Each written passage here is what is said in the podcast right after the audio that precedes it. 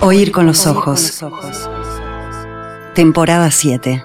Saludos para todos, esto es Oír con los Ojos y estas son nuestras conversaciones de verano, libres, tranquilas, despreocupadas y siempre a propósito de un único asunto. Hoy hay un ensayo del antropólogo Levi Strauss que se titula ¿Qué es un hombre?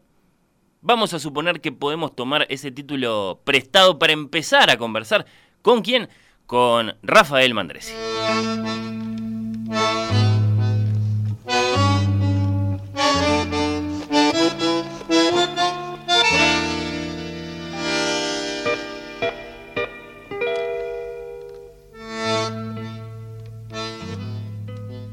Rafael, bienvenido. Gracias por estar acá.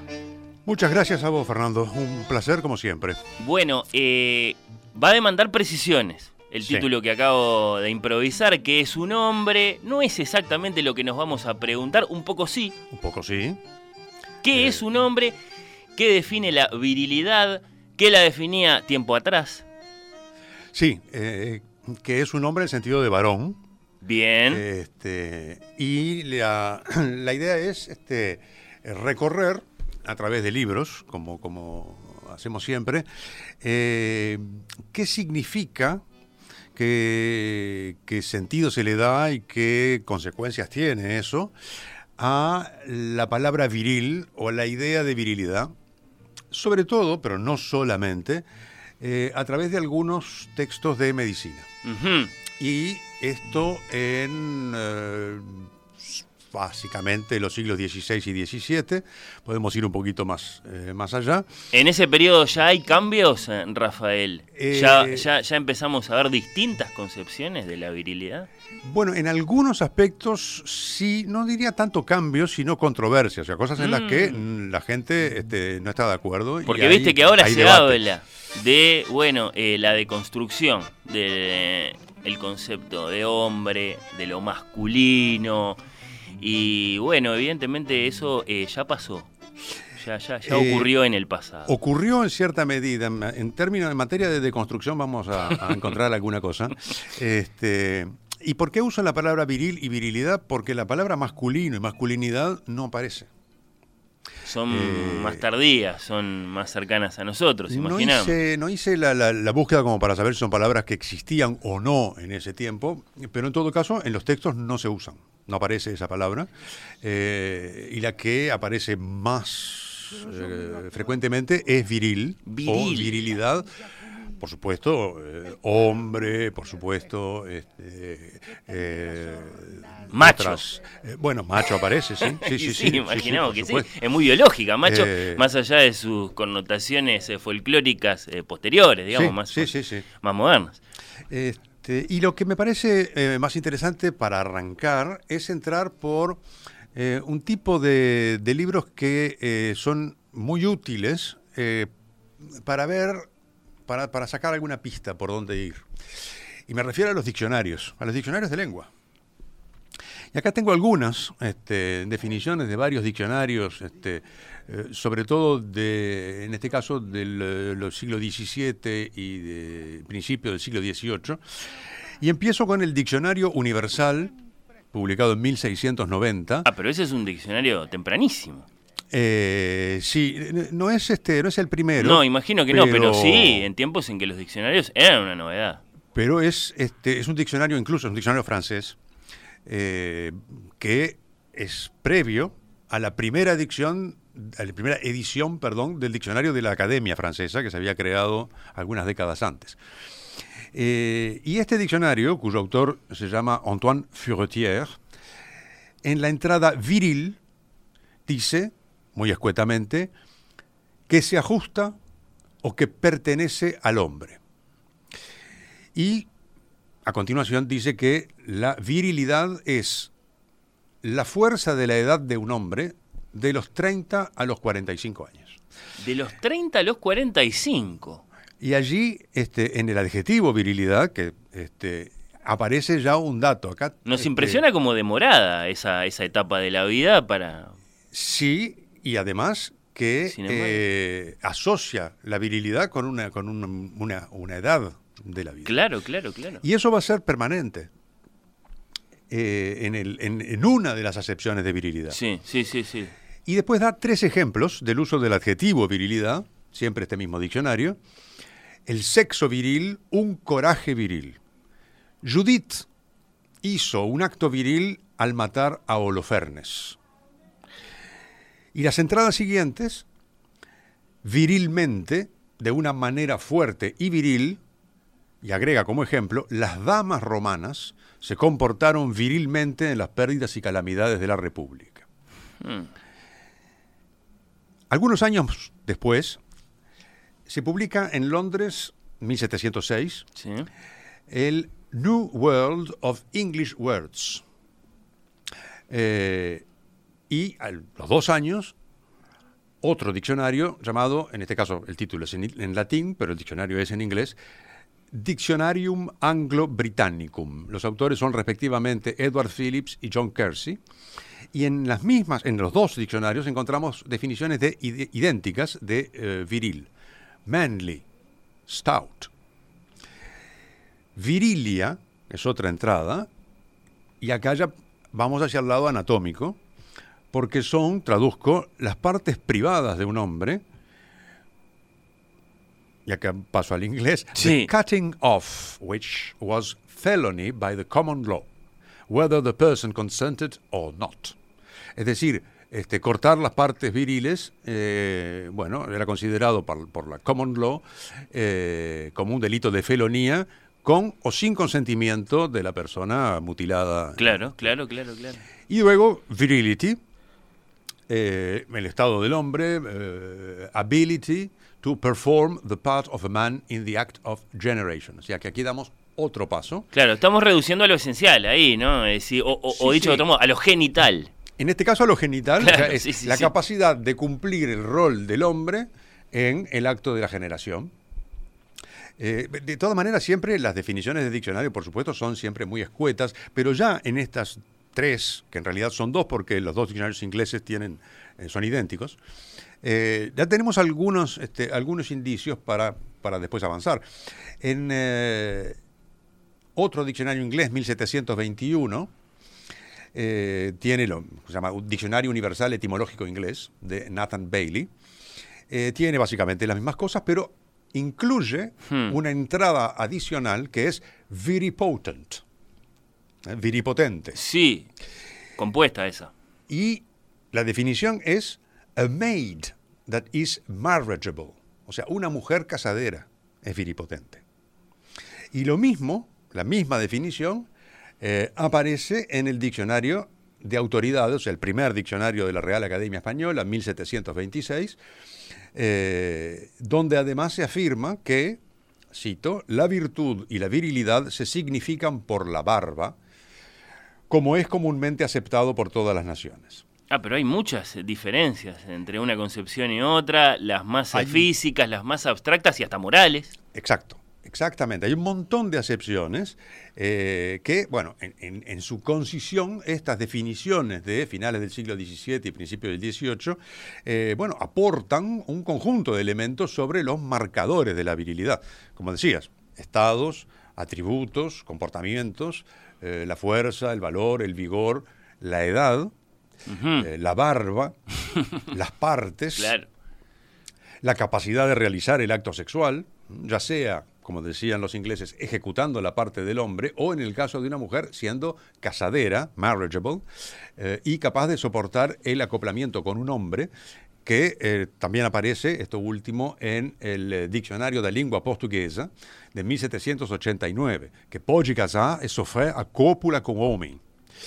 Eh, en fin, este, como vemos, las mujeres están implicadas en esto de la virilidad, no solamente siendo capaces de recibir sexualmente a un hombre, sino actuando de forma viril, como Judith o las damas romanas mencionadas por el primer diccionario. Claro.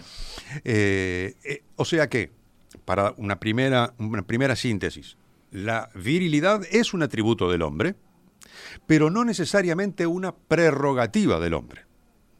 Por lo menos en lo que tiene que ver con acciones y con valores. La cuestión anatómica es por supuesto, otro cantar. No, pero es muy interesante porque son tiempos muy anteriores eh, a Obdulio Varela. Sí, sí, sí, sí. Y las concepciones podríamos estarlas interpretando como más amplias que las que se corresponden con el tiempo en que empezamos a asociar al varón que juega de 5 como el eh, arquetipo de la virilidad. Sí, bueno, y esa es una primera, una primera cosa que, aparece con, este tema, como, como en otros del, mismo, del mismo tipo. Eh, es decir, en, algunos sentidos da por tierra con la idea de una evolución lineal. Exacto. Es decir, que este, estamos en un proceso de llamémosle, desconstrucción. Sí, correcto, sí, sí, sí, este, con una visión de la relación entre eh, distintos sexos o géneros eh, que este, eh, digamos, amplía un espacio de derechos, de reconocimiento y de maneras de concebir las cosas. Como si siglo a siglo todo hubiera sido superador de un modo afirmativo e indudable. Exactamente. Y cuando en realidad esas cosas este, eh, se suelen aquilatar en relación con tiempos bastante cercanos. Principio del siglo XX o siglo XIX. Pero en tiempos anteriores era más complicado. Estaba más revuelto, sí, claramente. Como este, aparece ya apenas con estas definiciones de, diccionario. ¿no? Eh, decía recién, la anatomía desempeña, sí, por supuesto, un papel muy importante, pero está lejos de agotar las cuestiones, incluso corporales, de la virilidad. Eh, claro, en sí mismo el interés por el cuerpo también era nuevo, añadía evidentemente una dimensión a estas discusiones, a estas aproximaciones a los temas, eh, pero como decís, claro, no, no, no, los agotaba. Y, eh, y bueno, a, partir de estas definiciones del diccionario, que podrían por supuesto seguir este, abundando, pero ya con esto alcanza como para identificar algunas cosas que son las que, este, en las que me gustaría ir este, deteniéndome en, en estos minutos. La edad, las marcas anatómicas, el vigor, el valor y las barbas. y eh, adelanto desde ya que hay un hilo conductor de todo esto, que es el calor, que cumple un papel fundamental en esta historia. El calor. El calor corporal. Eh, adelanto para... Este, el calor es una de las cuatro cualidades primarias. Acá estamos remitiendo al sobre todo la medicina galénica. Sí, entiendo. Eh, las cuatro cualidades primarias son calor, frío, humedad y sequedad, que se combinan entre sí de maneras específicas en cada individuo, pero que tienen este, a su vez ciertas características comunes según los sexos y según la época del año y la edad de la vida y en algunos casos predomina el calor, en otros casos predomina el frío, en algunos casos predomina lo seco y en otros lo húmedo. En los individuos y en grupos de individuos. Y es en ese sentido que el calor, a ese calor me refiero, cuando digo que este, cumple en todo este asunto de la diferenciación sexual y de las definiciones de la virilidad un papel central. Nos da la clave en algún punto. Comencemos por las edades, si te parece bien. Y acá eh, voy a empezar citando a un famosísimo cirujano francés del siglo XVI, Ambroise Paré, eh, que fue cirujano militar, que fue este primer cirujano del rey y que tiene una obra muy, muy extensa.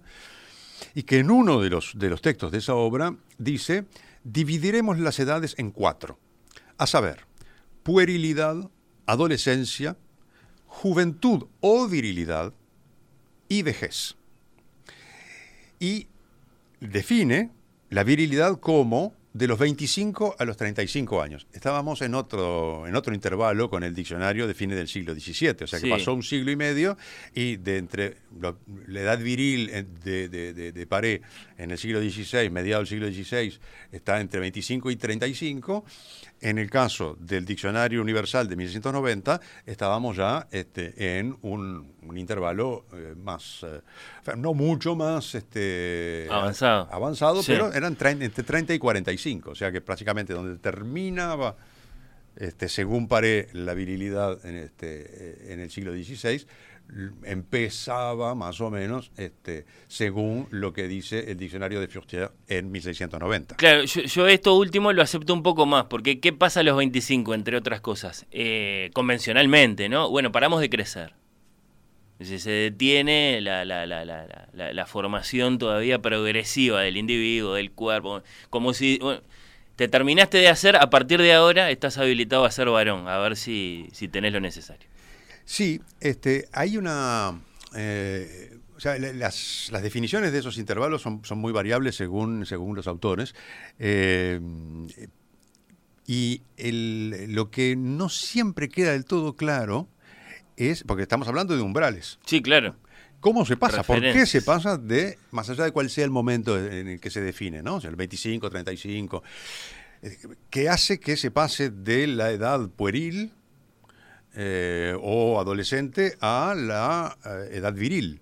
No, no aparece del todo claro siempre. A veces se dice con más precisión. Hay referencias más claras y menos claras, ¿no? El despertar sexual es una referencia más o menos clara que de todos modos es muy móvil en, las edades. Eh, ya cuando hablamos de los 20 o de los 30, evidentemente se pone, se pone más vago el asunto. Sí, y, más aún, por ejemplo, en otro caso como el de, otro médico, francés también, Pierre Pigret, en un libro eh, llamado Epítome de los Preceptos de Medicina y Cirugía, 1609, hmm. o sea, acá estamos a principios del siglo XVII. Estaba vivo Shakespeare todavía. Que, sí, sí, que distingue cinco edades de la vida. Adolescencia, juventud, firmeza, primera vejez y última vejez. Adultos mayores. Eh, y si, si prescindimos de esta división de la vejez en dos periodos, la vida puede compararse siempre, según Pingré, a las cuatro estaciones del año. Ajá, claro. Que abarcan la infancia, la adolescencia, la virilidad y la vejez del mundo. Que es un otoño. Lo cito. Eh, sí. O un invierno, sí, eso, eso también varía en, la poética biológica. Este, y también lo compara al día. Y acá lo cito. Pues el alba significa la adolescencia y luego viene la fuerza del día, que es la virilidad y el vigor de la edad, a la que sigue la tarde, el crepúsculo, que se compara con la vejez, y la tarde recibe a la noche, que es la muerte del día. En otras palabras, la virilidad no corresponde a la juventud, como sí correspondía en Paré, sino a la firmeza o madurez, que siempre, según este, este autor, Pigret, va de los 35 o 40 a los 50 años. O sea, acá hmm. tenemos otro intervalo. Sí, sí, sí. Eh, y bueno, podríamos multiplicar este, prácticamente de manera indefinida las citas de, textos sobre las edades de la vida, la cantidad, las subdivisiones y los umbrales que marcan los pasos. También alguno de nuestros estudiantes puede estar sorprendido si pensamos en la historia de la expectativa de vida, ¿no? Si, estamos en el siglo XVII, en el siglo XVIII y la gente vivía a lo mejor 60, 65 y esas eran vidas largas, a lo mejor estamos sorprendidos a propósito de cómo se situaba ese ápice del vigor de la vida, eh, de repente en los 35, en los 40, bueno, caramba. Sí, lo que pasa es que tampoco hay que olvidar que en parte la idea de la expectativa de vida este, es un promedio y que en esos periodos vos tenés una mortalidad infantil gigante. Claro. De manera que si vos lográs sortear los primeros años de vida, después hay una cantidad enorme de, gente muy longeva. Que, claro, aparte, digo, si sortean los primeros años es porque son duros como un, fierro y por lo tanto bancan cualquier cosa y, hay muchos centenarios eh, este, en esa. O sea, sexagenarios, septuagenarios, pero incluso centenarios, eh, y lo que hace bajar drásticamente la expectativa de vida como promedio es que la mortalidad infantil, digo, de cada 10 niños nacidos vivos, sobreviven dos. Claro. Este, pero, pero aún así... Está bien, está bien, claro, hay que considerar este, eso. Aún así, efectivamente, se consideran edades avanzadas.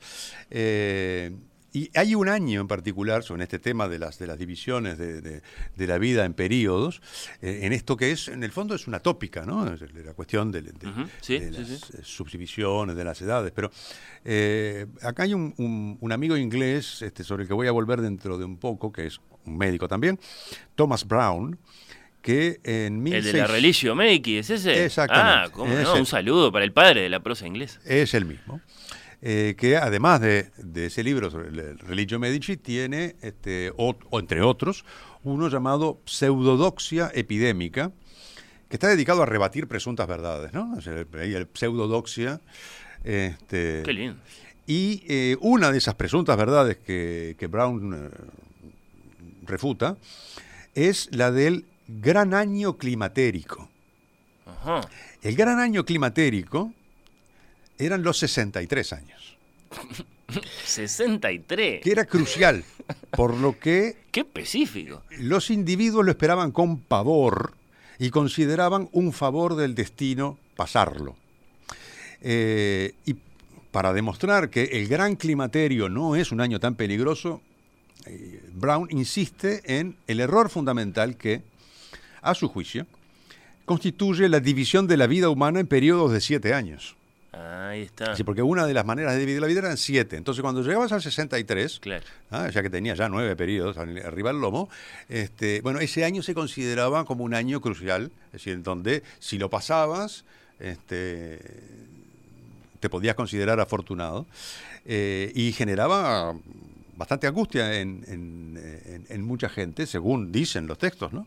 Eh, porque, claro, cuanto más se aproximaba a los 63, al año climatérico, este, la, la idea de que ese año iba a ser el año de la muerte eran este, bastante grandes. Eh, y lo que dice Brown es, bueno, no, no, no hay que este, proceder por consideraciones numéricas y dividir la existencia en periodos fijos, eh, sino que hay que hacerlo con la regularidad en las alteraciones de la complexión. La complexión es lo que hablábamos recién, es decir, es la combinación, de, una combinación determinada de calor, frío, húmedo y seco. Eh, ¿Por qué? Porque precisamente esa complexión va este, variando a lo largo de la vida. Claro, lo que importaba era lo que te decía el médico a propósito de qué tan alto tenías el frío o qué tan bajo tenías el- la sequedad Ahí está, exactamente. y qué dieta tenías que hacer. Eh, y lo que dice Brown es, por ejemplo, que, yo qué sé, las mujeres envejecen naturalmente antes que los hombres, los biliosos viven menos que los sanguíneos, y algunos envejecen prematuramente, etcétera, etcétera. Y por lo tanto no se le puede asignar la misma edad crítica a todos, eh, sino una, la, la expresión me, me- me parece fantástica, y es de Brown, una fatalidad respectiva a cada individuo. Claro. Sí, sí, sí, sí. En fin, eh, el, el- el asunto es que el saber médico tiene una teoría del envejecimiento en esa época, o mejor todavía, eh, de una teoría de cómo cambian los seres humanos con el paso del tiempo. Claro, una introducción de los estilos particulares de decrepitud. Eh, muy interesante, ¿no? Porque, claro, este, aporta mucho más análisis al tema. Eh, y, bueno, y como decía, como dice Brown, como, digamos, es este, una cosa compartida por, todos, este, el, punto fundamental allí es precisamente la complexión, eh, que va variando porque, entre otras cosas, o sea, como decía, varía según el sexo, varía según eh, la estación del año, pero son fluctuaciones, o sea, lo del sexo es más consustancial a cada uno, lo de la estación del año es, son fluctuaciones regulares, es decir, en, en otoño es una cosa, en otoño los melancólicos pobres Claro. están en la lona, este, pero eso después este, se revierte cuando se pasa a otra estación, y según la edad. Y eh, para volver al tema de la virilidad, en este sentido, según Ambroise Paré, el cirujano que citaba hace un rato, segunda mitad del siglo XVI, la virilidad, y lo cito, es caliente y seca por su propia complexión, por lo que el calor del cuerpo es muy acre y mordaz, lo que en la puerilidad era dulce y amable, debido a la humedad del cuerpo, que entonces se deseca. Es decir, a medida que va pasando el tiempo, vas perdiendo humedad. Indicadores de virilidad, entonces, ¿cómo dijiste? Repitamos, por favor. La virilidad es caliente y seca. Caliente y tener que, este, claro, muy caliente y muy seco. Y, y por lo tanto, eso se produce porque a, medida que pasa el tiempo, el calor corporal lo que va haciendo es consumir la humedad. Y entonces el cuerpo se va secando y hay un punto óptimo que es el de la virilidad y después, a partir de allí viene la decadencia, porque ya cuando te pasas de seco, Claro. eh, es donde viene la vejez. ¿no? Eh, o sea, la virilidad es, cito a Pierre una edad más templada y moderada que las demás. Es decir, está ahí en el, en el equilibrio justo, a la que sigue, siempre según Pibré, la primera vejez. ¿eh? Recordemos que dividía en dos vejeces. Habría que ver después cómo se manifiesta eso en la vida, ¿no? Eh, más allá de los indicadores. Sí. Porque hasta ahora, ¿qué veníamos pensando? Bueno, la virilidad, eh, el tipo tiene muchas novias y hace muchos goles. O, o quita muchas pelotas en la mitad de la cancha. Porque Eh, tiene calor. Porque el- el- Claro, consistente con ese con calor. la idea del calor corporal. Sí, eh, no, no, no tanto con la sequedad, a lo mejor. Pasa que el calor y la sequedad necesariamente van juntos, este, o sea, van juntos, no, no necesariamente. Pero quiero decir, el calor Son contribuye sí. a aumentar la, la sequedad. Y, por ejemplo, en, en la primera vejez, según Pingré, eh, bueno, la primera vejez no es otra cosa sino una desecación y un enfriamiento de todo el cuerpo. Y la última vejez, un verdadero retiro de este mundo, es la más fría y seca de todas. En conjunto, el curso de la vida está marcado por una humedad decreciente que tiene el punto máximo en la infancia, el punto óptimo de moderación en la virilidad y el mínimo en la eh, vejez. Bien, pasamos en limpio. Ahora bien, Sí, Eh, la virilidad no se alcanza sin alguna pérdida respecto de las edades anteriores. bueno, claro. Eh, la pérdida de la belleza, por ejemplo. Y acá hay otro señor, este, autor de, de uno de esos, de, de- de- de esos libros que eran muy frecuentes, que podíamos llamar eh, libros de medicina para, para el hogar o para... Ah, bueno, sí, sí, sí. De uso Este, práctico. que s- y a veces esos tenían a su vez un subgénero que era este, medicina para los pobres, es decir, para quienes no podían ofrecerse los servicios de un médico. Este señor se llama Louis Guyon y escribe un libro cuyo título en francés traduzco, Espejo de la Belleza y Salud Corporal, 1615.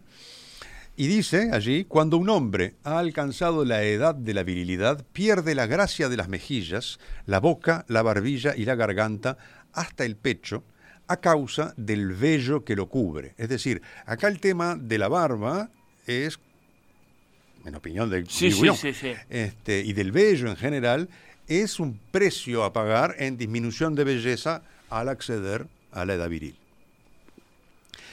Eh, otra cosa que puede ser más complicada en esa edad viril, que es de todas maneras la edad óptima, eh, y acá ya estamos en el siglo XVIII, en un tratado de cirugía de, de, de Pierre Poissonnier, 1749, dice, las mujeres y los hombres jóvenes, especialmente los de temperamento flemático, cuyos órganos son mucho más blandos y débiles, tienen una disposición mucho mayor a dislocarse los miembros que los hombres robustos y que han alcanzado la edad de la virilidad. Todo bien. Pero, agrega, en estos últimos la reducción se hace con mucho más dolor y pena. Es decir, si vos te luxás o te, o dislocás este, un miembro siendo un niño o una mujer, te ocurre con más frecuencia, según Poissonnier, pero se arregla más fácil. En cambio, si te pasa cuando estás, sos un- una persona en la edad viril, eh, ya reducir la luxación, este, poner las cosas en su lugar, es este, más doloroso. Sí, estás más, en condiciones de comprar nuevo que de arreglar. Sí, sí, sí. Bueno, vayamos a, al- al- a la fase, digamos, genésica, por Hmm. decirlo de manera.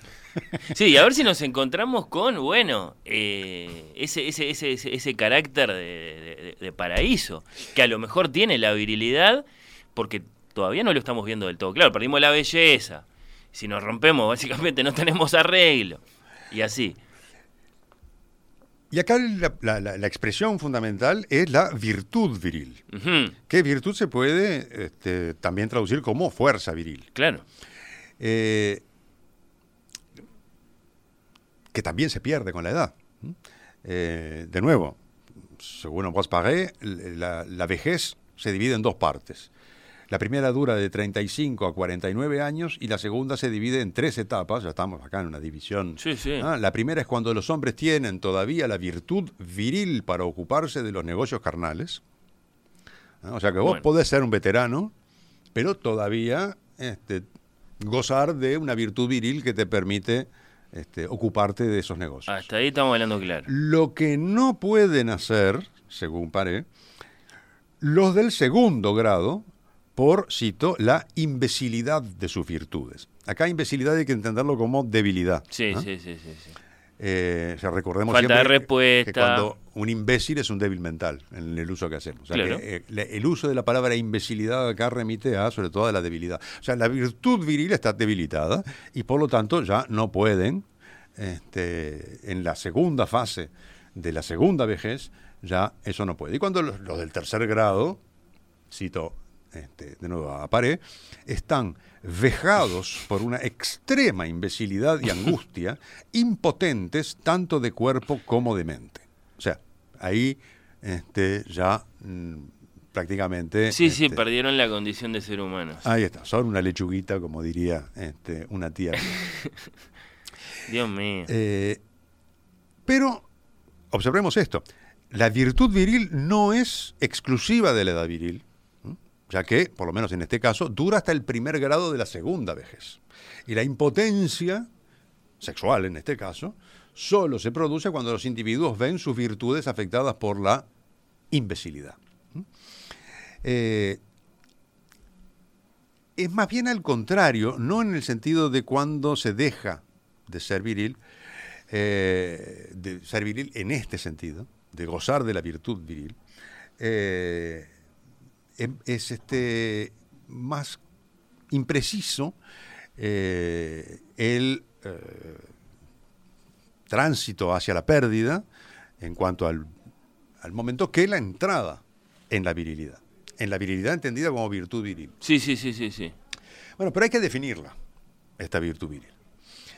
Y, bueno, obviamente es la capacidad de engendrar la fertilidad que se refiere tanto a una buena constitución fisiológica, ¿eh? las funciones que contribuyen a esta capacidad de engendrar están todas efectivamente allí donde deben estar, como anatómica. Las partes necesarias, las partes del cuerpo, están bien formadas y sobre todo están presentes. Y acá el calor, de nuevo, Hmm. juega un papel, un papel importante. Eh, porque es El que el confirma que esto. desencadena y el que posibilita el advenimiento de las condiciones anatómicas y fisiológicas de la virilidad, entendida como potencia generativa. Eh, por ejemplo, cito una frase de eh, un anatomista francés de mediados del siglo XVII, Jean Riolon, que eh, en 1648 dice, como el calor natural aumenta con la edad, el miembro viril se agranda y después de algún ejercicio violento, los testículos que estaban ocultos en la ingle caen en la bolsa. Bueno. Fin eh, de cita. Sí, sí, no, no. Nadie le va a Eh, reclamar a más claridad. Ahora, estas partes que el hombre utiliza para engendrar a sus semejantes, esto también es una cita, eh, son una condición necesaria pero no suficiente. En primer lugar, tienen que obedecer a un cierto número de requisitos que garanticen su adecuación en cuanto a la forma. Ahí se viene el canon de esto, digamos. Y acá Jolón, el mismo que, que estaba citando, este, eh, pasa revista en, en su, li- li- su libro de anatomía eh, a toda una serie de defectos de conformación que impiden o dificultan la acción propia del miembro viril. La acción propia es una categoría importante de la medicina de, de esa época, eh, porque es la acción principal de una parte del cuerpo, que, aclara este anatomista, no es la de evacuar la orina, sino la de introducir el semen en el cuello de la matriz. Por supuesto. Y cuando no tiene este uso, puede decirse que el hombre es impotente. Y esto puede pasar, cito de nuevo al mismo individuo, ya sea por defecto del miembro, cuyos ligamentos no pueden hincharse o cuyos músculos están privados de movimiento, ya sea por defecto de los testículos, que están demasiado fríos o que son más débiles, más pequeños o más grandes de lo que deberían ser. O sea, hay toda una serie de posibles defectos anatómicos que provocan impotencia en los hombres, ¿eh? respectivamente en el miembro viril y en los testículos, que por lo tanto, menguan la condición viril, es decir, la condición de virilidad. O sea, de repente estoy en la edad viril, pero no soy del todo viril porque tengo algún problema de estos. Sí, sí, sí, así lo explicaban eh, los sexólogos, imagino, si los Eh, ibas a consultar allá en el siglo XVIII. Es que, sí, es que, bueno, hay muchas No, consideraciones. lo que le pasa a usted, amigo, y ahí... Muchas consideraciones este, de, de esta naturaleza, de naturaleza que hoy llamaríamos sexológica, este, por lo menos anatómica, en, este, en estos textos, como por ejemplo, este, me me detengo un, un minuto más en, en, en Jean Violon, eh, que este, habla de justamente de los problemas, ¿no? los principales problemas eh, que se pueden encontrar. Por ejemplo, los músculos, llamados erectores, cuya, cito, pereza o parálisis es responsable de la imbecilidad del miembro. Eh, en otros casos, cito de nuevo, el pene se dobla hacia la derecha o hacia la izquierda, o hacia arriba o hacia adentro, Ay, ay, ay. debido a la convulsión de uno de sus músculos o por la represión excesiva o sequedad y endurecimiento de sus ligamentos cavernosos. No, no entro en, en- en- en detalles este, de tipo este, estrictamente anatómico, pero, en fin, puede haber cosas que hagan que este, el miembro no apunte a donde tiene que apuntar, Sí, por sí. decirlo este, rápidamente.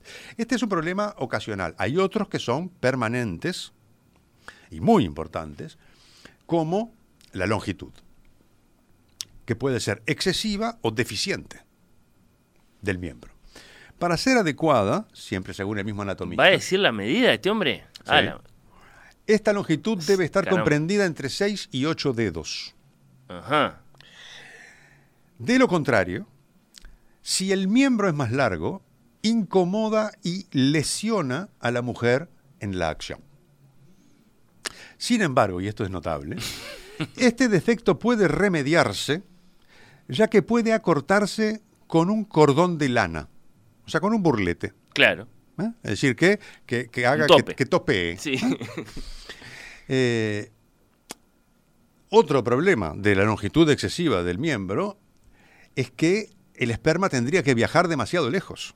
Y eso es un esfuerzo para el esperma que pierde, por lo tanto, en todo en ese trayecto, que es más largo, Tiene- una parte de su virtud. Es decir, este, allí no hay una impotencia en el sentido anatómico de que no hay erección, sino que lo que no hay es este, capacidad de engendrar, porque eh, el, esperma llega agotado allá a la punta. este, y, y, bueno. Hay que ver si es, posible, digamos, lograr una cierta compensación a lo, a lo Tom Cruise saltando en motocicleta por un precipicio. Podría pensarse en algo así. Este, y después está el problema inverso, ¿no? Es decir, y acá cito de nuevo este, el- el- el- el- el- eh, a la inversa, si el miembro es demasiado corto, no hace cosquillas a la mujer en absoluto, bueno, o sí, muy pocas, con y no es lógica. demasiado fértil. Es decir, acá hay algo que en las palabras que son, que aparte son, es mi traducción de un texto en francés del siglo XVII, pero que son, este, pero hay una asociación muy interesante entre la fertilidad y el placer. Es decir, si la mujer no siente placer, eh, engendrar es, complicado. Es decir, acá hay un reconocimiento, por lo menos instrumental, de la importancia del placer femenino. Los mejores hijos nacen de los encuentros más gloriosos. Ahí está. Dicho Exactamente. Si querés tener hijos, tenés que ir a por todo. Sí, sí, sí. Este, pero claro, cuando tenés problemas de conformación anatómica, eso puede complicarse. Eh, lo que puede, eh, para usar el, vocabulario, es eh, puede afectarse su correcta acción. ¿Qué diría un Sir Thomas Brown de este tipo de consideraciones? Digo, pensando lo piadoso que era un Sir Thomas Brown, ¿no? Eh, y, y- y tantos otros de estos señores que imagino que, como tantas veces cuando consultamos estos libros antiguos, eh, Rafael, están escritos por personas profundamente eh, Religiosas, creyentes en el, en el- en creador. Pero ni que hablar, ni Sí, que hablar. sí, sí. Eh, después hay otro- o sea, porque está lo que es producto de alguna malformación natural y después están lo que son los productos de las prácticas. Este, el mismo Goyolón se detiene, por ejemplo, en la práctica de la circuncisión y dice que, que no está bien. Este, los Antinatura, judíos- Los sí. judíos y los maometanos, porque dice, lo cito, este miembro, al estar privado de esta piel, da menos placer a las mujeres. Lo que hace que las mujeres disfruten mucho más en el Congreso con los cristianos. o sea, este, no sé si está acá en una especie de wishful thinking o Sí. algo por el estilo, pero en todo caso, este, Está haciendo política, ¿no? Ahí va, Este, sí, sí, está haciendo campaña. eh, pero más importante que el miembro viril son los testículos. Y este es un punto muy importante. Porque, digamos, No nos quedemos con lo obvio, digamos. Estamos Sí, en. Un, en un universo, es una grosería lo que voy a decir, pero prelacaniano. Es decir, no es un universo donde el falo es, aquel, es Ah, el centro claro, del claro, asunto. claro. Sí, sí, ¿Ah? sí, sí, sí. Son mucho más importantes los testículos para definir la virilidad. Este, y, y también en, en la, y de esto hay este, testimonios, en la concepción femenina acerca de la potencia masculina. Eh, los testículos intervienen en la producción y conservación de la semilla eh, que es la palabra que se emplea. Y esa semilla, llegado el momento, se vierte con ímpetu, si todo va bien, eh, a través del miembro viril. O sea, el miembro viril es un vehículo para, y acá también sí tengo que citar esta frase de otro este, anatomista francés que me parece fantástica, anatomista que se llama eh, Dulaurent, del que ya comentamos algo alguna vez en, en- en este programa. Eh, a través del miembro viril para regar los campos de la matriz. Este, eh, también, a veces hay estas, estas este, irrupciones poéticas o poéticas, por lo menos a ojos nuestros. Que nosotros vamos a convertir muy fácilmente en, está bien, necesitamos un número 9 que la empuje, pero tanto más importante es ese, es ese número 10 que distribuye el juego. Exactamente. Sí, Este, sí, que, que crea el, el juego. Y, y- y la metáfora es perfectamente apropiada, porque eh, hay este, los testículos son los responsables de, usando la terminología este, de, de- de esa época, de las cocciones, o sea, las transformaciones y la mezcla de materias y espíritus de otras partes del cuerpo que se convierten en semilla eh, una vez que el calor de los testículos completa ese proceso de formación. Volvemos a encontrar el calor. Si te interpreto bien, podría ser que la pregunta por la virilidad haya sido importante y siga haciéndolo de alguna forma en aquel tiempo y en los nuestros a través de nuestra curiosidad histórica, porque es la pregunta por el motor de todo lo que existe, en algún punto. Sí, señor. Sí, señor. Hmm. Y, y el motor de todo lo que existe, y lo, lo digo de nuevo, está directamente relacionado a su condición cálida. Hmm. No olvidemos que los testículos bajan o no bajan a las bolsas por efecto del calor. Y a su vez es el calor de los testículos el que permite que toda una serie de elementos que convergen en ellos se transformen, o sea, se fabriquen a ese nivel este, las, eh, los portadores de la virtud generativa, es decir, el semen, o como se le dice en estos textos, la semilla. ¿no? Eh, de ahí que hay una cuestión fundamental, gravísima Hmm. y complicada, que es la ausencia o defectuosidad, ausencia aparente o no, y la defectuosidad de los testículos. Porque es un criterio, y yo diría es el principal criterio, no el único, para determinar la impotencia. Y, por consiguiente, para disolver un matrimonio. El carácter eh, fiambril de la, de la bolsa.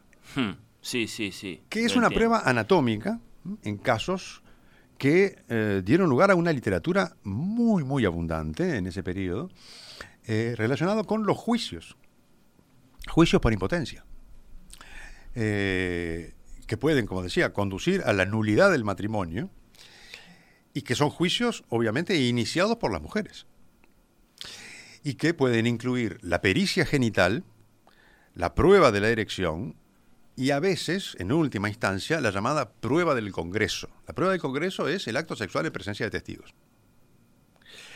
Eh, o sea, consumar el acto carnal con testigos que puedan dar fe Claro. este, de manera irrefutable de, De la que- virilidad. De si puede o no puede. Claro, esta persona es viril o no es Este, viril, bueno, claro. pudo o no pudo.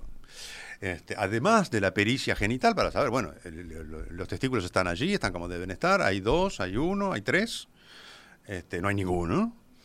Eh, es decir, este, junto con las pericias médicas, que son los que, en definitiva, tienen la autoridad para declarar, eh, digamos, lo que podría llamarse los atributos jurídicos de la potencia viril. Ujú, Sí, sí, sí.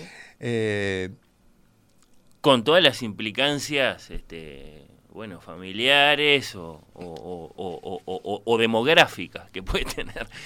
y hay, asunto. este, eh, hay muchas controversias en torno a esto, ¿no? Es decir, de, quiénes son los que están autorizados para dictaminar sí o no, es porque, por ejemplo, se trata de evitar que intervengan las parteras o las comadronas, que muchas veces eran las que hacían la pericia genital, porque Sí, se consideraba sí, que no sí. tenían los conocimientos suficientes, etcétera. Pero respecto de esto, hay un caso eh, que es el del varón de Argenton, Argenton, que perdió en 1600 el proceso por impotencia que le eh, había incoado, como se dice, su esposa, que tiene un nombre extraordinario para el episodio, porque se llama Magdalena de la Chatre, o sea, de la Castra, eh, debido a la ausencia, y acá introduzco otro este, término, entre comillas, de testigos visibles.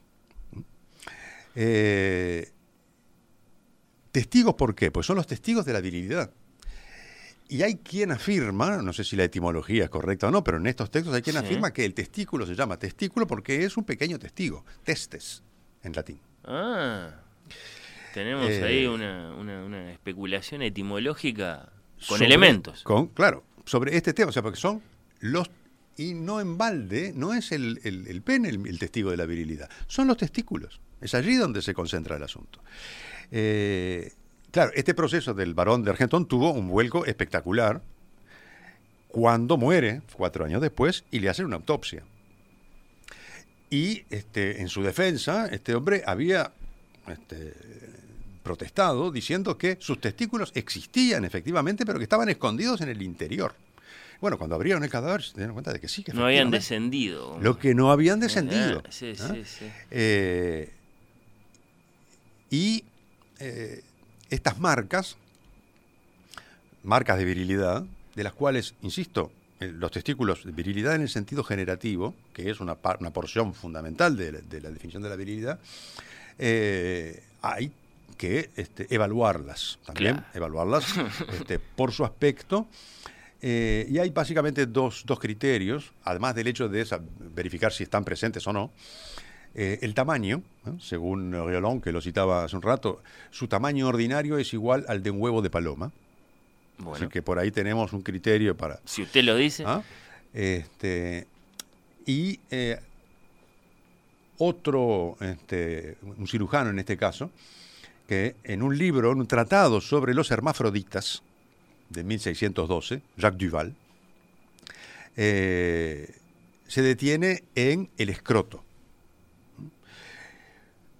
Los músculos suspensorios, llamados cremásteres, que indican una mayor virilidad o fuerza corporal, cuando son tan firmes y cortos que hacen que el escroto sea redondo y bien levantado hacia la parte viril. Entonces todo el cuerpo es de mejor hábito. Es decir, que este, hasta allí llega el grado de, este, de atención que se presta a esas partes. Eh, pero bueno, a, a- a- Argentón se llamaba el tipo. Sí, Imagínate el, el titular de Diario Deportivo Lee, sí, después de la autopsia, ¿no? La autopsia. Reivindicándolo. sí, sí. no, no claro. era como decían, claro. No sí, era como de- no, no, claro. Este, cuando le decían meta, ¿eh? este, metía el hombre. Este, vamos a volver un segundito a él en, en- en- en- en- breve. Bueno. Este, bueno, después las discusiones acerca de si es necesario que haya dos testículos o si, con uno solo alcanza, esas son otras discusiones que hay. Eh, hay, por supuesto, la distinción entre el, el- el hecho de poder tener cópula y poder engendrar. Y ahí los ejemplos son los castrati, ¿eh? Farinelli, Por o los eunucos, que podían tener este, eh, cópulas y podían tener relaciones con, con mujeres, pero eran infértiles, justamente porque la, la- la la ausencia de, de testículos lo determinaba. Eh, En ese caso, por elección artística, digamos, ¿no? No, no necesariamente de ellos. eh, Por a lo supuesto. mejor había sido el maestro de capilla que había determinado que, Sí, sí. que- que el chico se tenía que dedicar a cantar, Exacto. pero eh, era una decisión que se tomaba. Y una de las cosas que dice, este, volviendo a Argentón, cuando se defendía en su proceso, eh, yo afirmo que tengo testículos aunque no sean visibles, ya que, cito, tengo barba en la barbilla y mi voz no es fina, sino parecida a la de otros machos, fuertes y viriles. Eh, es decir, de la presencia o ausencia de los testículos dependen otras marcas, secundarias llamémosle, de virilidad, que si los testículos están ausentes, por la razón que fuere, se pierden o se eh, debilitan. Era una defensa ¿Ah? eh, hecha con, con toda lógica. Sí, sí, sí. Eh, y acá cito tres líneas de un cirujano, también francés, en sus obras de cirugía en 1612, Jacques Guillemot, lo dice de manera muy clarita y empieza con todo, ¿no? Porque dice, para vivir bien es necesario tener testículos. Porque cuando se cortan, falta todo placer, toda amistad y la búsqueda del compañero. Todas las venas y arterias se aplastan, el pulso es lánguido, el hombre se vuelve arrugado, flácido, fofo, sin barba. En resumen, la virilidad y el coraje se pierden. Es decir, por defecto, da toda una serie de marcas de virilidad que derivan de la marca de virilidad por excelencia, de la presencia o no de la marca de virilidad por excelencia, que son los testículos, que son, por lo tanto, por lo tanto, y acá viene algo que se utiliza aún hoy, una parte noble. Bueno, claro. Las partes nobles, y ahí se discute ¿eh? este, sobre si incluir o no a los testículos dentro de las partes nobles. Las partes nobles son indiscutiblemente tres, el cerebro, el corazón y el hígado. Y muchos consideran que los testículos también son partes nobles precisamente por esa este, eh, importancia eh, en la definición de toda una serie de cosas que hacen a la virilidad. Les pesa en contra, eh, por así decirlo, eh, su, su impudicia, nunca mejor dicho, a lo mejor. Eh, y, y eso ha hecho que, que- que, bueno, está, que, que haya tenido alguna dificultad ese, ese, ese- ese par masculino en, en entrar al selecto grupo. Y sí, de cerebro, corazón este, e hígado. Pero lo que, lo que también ocurre es que eh, cuando faltan, no hay solamente un problema concreto de, este, bueno, de infertilidad o incluso de impotencia, sino que hay toda una serie de connotaciones morales. Claro, claro. claro. Eh, por ejemplo, acá este, eh, tengo un- una frase de, este, un, este, de un tratado sobre los eunucos, eh, a las que se define como personas a las que se les han quitado las partes aptas para la generación. Tienen una voz frágil y lánguida, la tez de una mujer, que solo tienen el pelo esponjoso de la barba. En quienes el valor y la audacia dan paso al miedo y la timidez. En una palabra cuya moral y modales son todos afeminados. Es decir, no solamente hay un problema físico, sino que eso se traduce también en este, un descaecimiento de virtudes morales. Sí, eh, que nuestras hinchadas del siglo XXI lo, lo- lo van a expresar eh, con muchas menos palabras, ¿no? Eh, sí, sí, sí. eh, a los efectos de, de- de- de- de salir a ganar. Rafael, iniciamos esta conversación diciendo, bueno, que es un hombre, que incluso estaba mal citado porque el libro de Levi Strauss se titula Si esto es un hombre, pero bueno, Ah. lo fuimos precisando, la pregunta por la virilidad, ¿qué es lo que estamos preguntando? En el fondo nos has ilustrado muchísimo. La pregunta ahora es, ¿con qué tango vas a ilustrar estas cuestiones? Sí. Eh, de ta- tangos de, de- de- de- de- de- de testículos así de forma literal, no Mm. estaría recordando yo, no, no, no, no. Este, elegí este, pero... Elegí un, un tango eh, justamente que lo que hace es mostrar, porque en estos temas de la, de la virilidad también hay todo un debate en esta misma época acerca de la posibilidad de la inversión sexual. Es decir, si las mujeres pueden convertirse naturalmente en hombres y viceversa. Eh, y físicamente, ¿no? Eh, por virtud, una vez más, del calor. Bueno, aquí hay algo que aparece en varios tangos, que es una suerte de no, no diría de inversión de papeles, Mm. Pero, pero en fin, de menoscabo de ciertas este, consideraciones eh, respecto de la virilidad en, eh, en un protagonista masculino. Eh, imaginamos una mesa de un café, un hombre macho no debe llorar, y está llorando. Eso Pero no. ocurre. Sí, claro. Este, bueno, está el, el famosísimo tango que bachaché de Discépolo, ¿no? Piantá de aquí, no vuelvas en tu vida, ya me tenés requete amurada.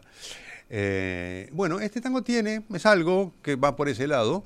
Eh, es un tango con letra de, de Enrique Cadícamo que se llama El que atrasó el reloj. Mm. Y la mejor versión, a mi, para mi gusto, de, de ese tango eh, es indudablemente la de la señora Laura Elena Merelo, más conocida como Tita, la gran Tita Merelo. Claro. Y ahí esa inversión de la que hablabas, porque si esta es la mejor versión del que atrasó el reloj, no tenemos que quedar pensando. Sí. Rafael Mandresi, gracias. Nos reencontramos eh, a partir de febrero, ya corriendo el octavo año de Hoy El con los octavo Ojos. año, ¿cómo no? Por supuesto que sí. Qué lujo.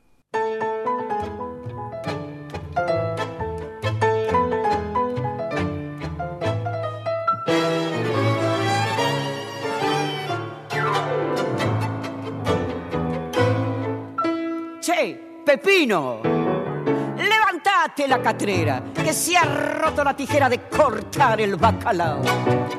¿Qué te has creído? Que dormís pa' que ya cinche. Anda a buscarte otro guinche si tenés sueño pesado. Guarda, que te cacha el porvenir. Ojo, que hoy anda el vento a la rastra, el que tiene guita lastra y el que no se hace faquir. ¿Querés que me deschave y diga quién sos vos? Vos sos Che Vagoneta, el que atrasó el reloj. ¿Con qué herramientas te ganás la vida? ¿Con qué ventajas me vendés mis ropas? Se me acabó el reparto de salvavidas. Cacha esta onda, se acabó la sopa. A ver si así cobras un poco impulso, pa' que esta vida de ojo no se alargue. Ya estoy en llanta de llevarte a pulso. Búscate un changador pa' que te cargue. Si hasta creo que naciste de un carozo, son más frío que un bufoso, yo no te puedo aguantar. En la sangre me encajaste una bombilla y hoy me serruchás la silla cuando me quiero sentar. De esta ya no te salva ni el gong. Guarda, que se me pianta la fiera, abandona la catrera que voy a quemar el colchón. ¿Querés que me deschave y diga quién sos vos? Vos sos Che Vagoneta, el que atrasó el reloj. Oír con los ojos. ¿Ves lo que te digo? Oír con los ojos. ¿Ves lo que te digo?